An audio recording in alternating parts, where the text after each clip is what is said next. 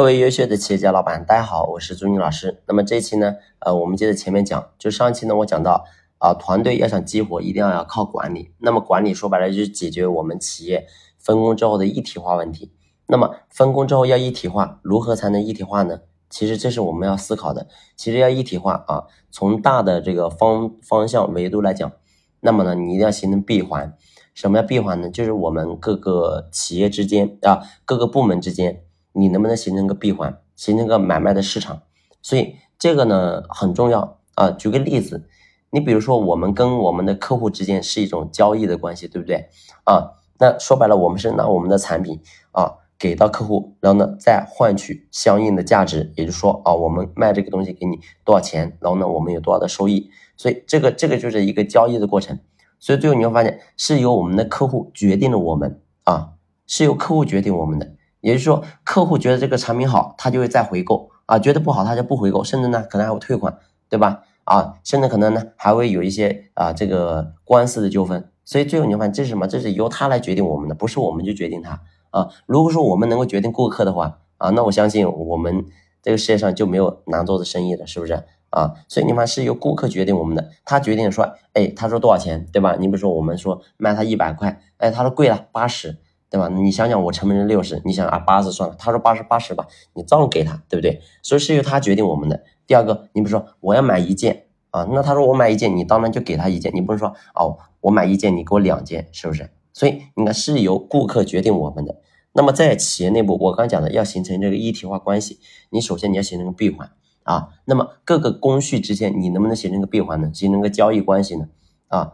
就有你的，有你什么上下级啊？就你的整个流程体系，你能不能形成个上下级？你比如说，有你的这个上级啊，有你的下级决决定你的上级啊。我给他举个例子，你就能听懂了。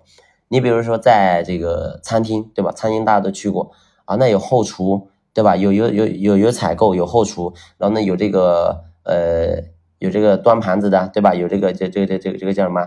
嗯，这个这个服务员，对吧？有服务员，有这个收银的。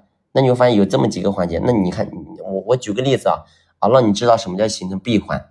那你比你比如说你是采购的，你采采购是最上面，那你看，嗯，那由谁来决定这个采购能不能做得好呢？对吧？你的菜采购的新不新鲜，对吧？好不好？那你看有两个有两个人是可以决定的，第一个财务，对吧？啊，那财务很多是我们自己很多老板，对吧？如果说你企业做的比较大，那可能有专门的财务部门，对吧？那你是采购，请问你这个采购的价钱合不合理呢？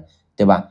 那第二个，你采购的这这些菜品新不新鲜，由谁决定呢？由这些后厨的这些厨师来决定，对吧？那厨师就知道你这菜新不新鲜啊，所以你的这个收入高低是由他们两个方面，由由他们两个部门啊去决定你的收入高低的。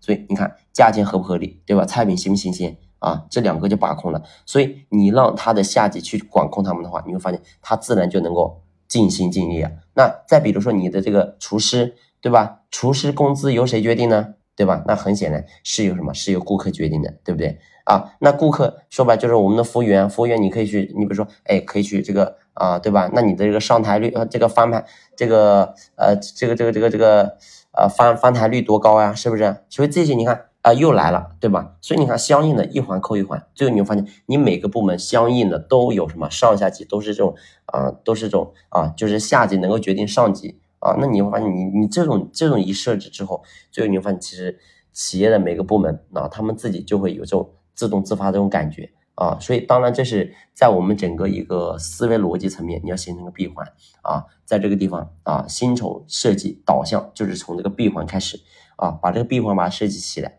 啊，那我们老板就不用说啊，每个部门你还要自己去监督，还要看怎么样，你不用监督了，因为他的下级会监督他的上级啊。就像我刚才开始讲的啊，我们的顾客永远是我们最好的监督者啊。我们的顾客如果说对我们的这这这个最近对吧，下单也下的比较多，然后呢金额也比较多，我们营业额也好，那说明我们的产品是没有问题的，是不是？那如果说最近哎这个生意越做越差，越做越差，一年比一年差，那说明什么？说明我们肯定不行，是不是？所以企业内部各个部门形成闭环的关系，那你会发现上级他想的好啊，那你那你肯定是要要要要把自己的工作做好，因为你的下级时时刻刻都在监督你啊，所以把这个形成个闭环。好了，这期呢我们先聊这里，下呃下期呢我们接着聊。